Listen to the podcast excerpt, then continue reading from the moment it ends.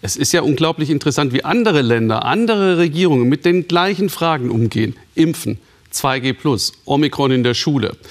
Unser Nachbarland Dänemark zum Beispiel vor wenigen Wochen noch alle Freiheiten wie hier in Kopenhagen, jetzt Inzidenz über 2000 und kaum Einschränkungen.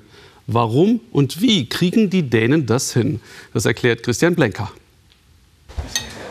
Alle noch etwas müde, aber trotzdem gut gelaunt. Nach den Ferien wieder um 7 Uhr am Frühstückstisch zu sitzen, das ist auch für die Isheus wieder eine Umstellung. Doch die Familie aus dem süddänischen Lundby ist froh, dass der Alltag zurück ist und dass es für Tochter Esther zurück in die Schule geht. Wir brauchen nur einen negativen Corona-Test. Das ist okay. Ich gehe gern zurück. Am Schullaptop schaut Esther mit Mama Regitze noch einmal durch, welche Fächer heute dran sind. Wir haben heute Geschichte, dann Englisch, Mathe, dann Naturwissenschaften, eine Pause und wieder Naturwissenschaften.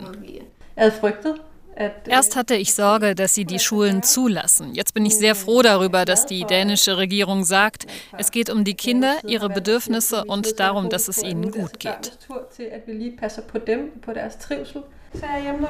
Die Schule ist nicht weit weg vom Haus der Familie. Esther kann zum Unterricht laufen. Doch eins ist neu heute Morgen. Statt durch den Haupteingang soll die Zwölfjährige direkt in ihr Klassenzimmer gehen. Maske muss hier niemand tragen. Bevor es losgeht, gibt es noch Corona-Tests. Zweimal die Woche brauchen alle hier einen Nachweis.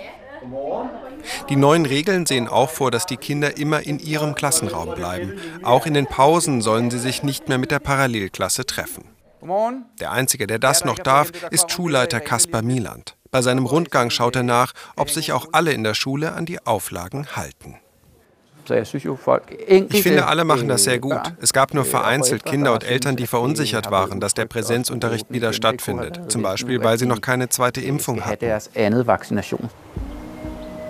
Der Corona-Alltag ist zurück in Dänemark. Nicht nur hier im Süden merken sie das, sondern besonders auch in der Hauptstadt Kopenhagen. Im September noch hatte das Land das Ende aller Einschränkungen gefeiert, doch dann erwischte die Omikron-Variante Dänemark mit voller Wucht. Der Inzidenzwert liegt weit über 2000. Während Nachbarland Schweden kaum testet, untersucht Dänemark die Corona-Lage sehr genau. Im staatlichen Serumsinstitut werden fast alle Proben untersucht. Mittlerweile wird bei neun von zehn die Omikron-Variante nachgewiesen. Trotzdem bleibt die Epidemiologin Thyra Grover-Krause gelassen. Wenn wir das mit Omikron überwunden haben, stehen wir besser da als vorher, weil dann ein großer Teil der Bevölkerung immun geworden ist. Sowohl durch Impfungen als auch durch die vielen Ansteckungen. Das schützt uns für die Zukunft, auch wenn dann wieder neue Varianten entstehen könnten. Die Impfbereitschaft ist in Dänemark hoch. Fast 80 Prozent haben zwei Spritzen bekommen. Verweigerer gibt es kaum. Auch deshalb sei die Lage in den Krankenhäusern trotz der hohen Infektionen verhältnismäßig entspannt. Wie in diesem Kopenhagener Impfzentrum arbeiten sie weiter im Akkord und gegen die Zeit. Wir haben schon über die Hälfte der Bevölkerung ein drittes Mal geimpft. Das ist ganz ansehnlich, aber wir brauchen noch mehr, die sich boostern lassen. Nebenan lernen sie bereits neues Personal an. Physiotherapeutinnen oder angehende Krankenschwestern sollen bald ran an den echten Oberarm. Die Quarantänezeiten sind stark verkürzt. Wer 48 Stunden ohne Symptome ist, darf wieder unter die Menschen. Ins Restaurant allerdings geht es erst, wenn sich der Corona-Pass nach ein paar Tagen automatisch umstellt.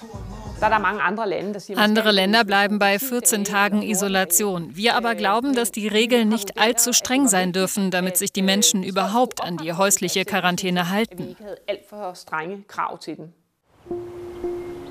Im süddänischen Lundby kehrt Esther nach dem ersten Schultag wieder zurück nach Hause. Bis auf die neuen Klassenraumregeln war eigentlich fast alles wie immer. Ja, das war richtig gut. Das Wichtigste für mich ist, dass Esther zufrieden ist und dass es ihr gut geht. Dann ist es auch für mich okay. Wie Esther sind auch fast alle Mitschüler geimpft. Die wenigen Einschränkungen zum Schulstart nehmen sie gerne in Kauf. Hauptsache, das Leben geht so gut es geht weiter.